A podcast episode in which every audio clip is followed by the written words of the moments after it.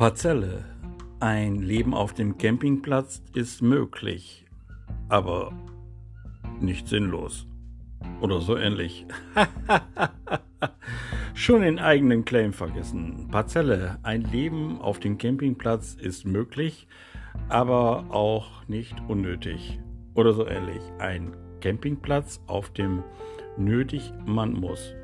Auf dem Campingplatz in Bozen liegen die Waschanlagen separat, hat schon Loriot gesagt, obwohl ich mich mit dem Mann nicht messen will und auch nicht kann.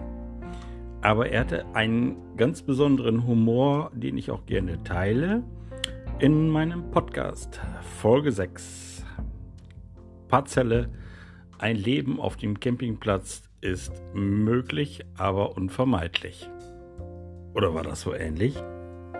Na, wenn ihr meinen Podcast kennt, kennt ihr auch den richtigen Titel. Aber den lasse ich jetzt extra mal weg.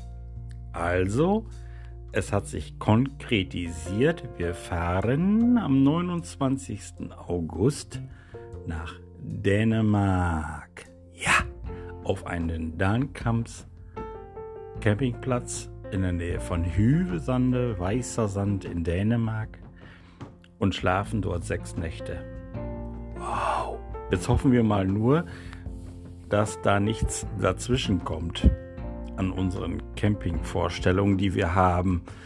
Aber wir haben uns Gäste eingeladen und da bin ich mal richtig scharf drauf, mit den beiden einen Podcast zu machen. Kann ja passieren. Man weiß ja nie, was noch kommt. Also dranbleiben an meinem Podcast Parzelle. Ein Leben ohne Camping ist möglich, aber sinnlos. Bis bald.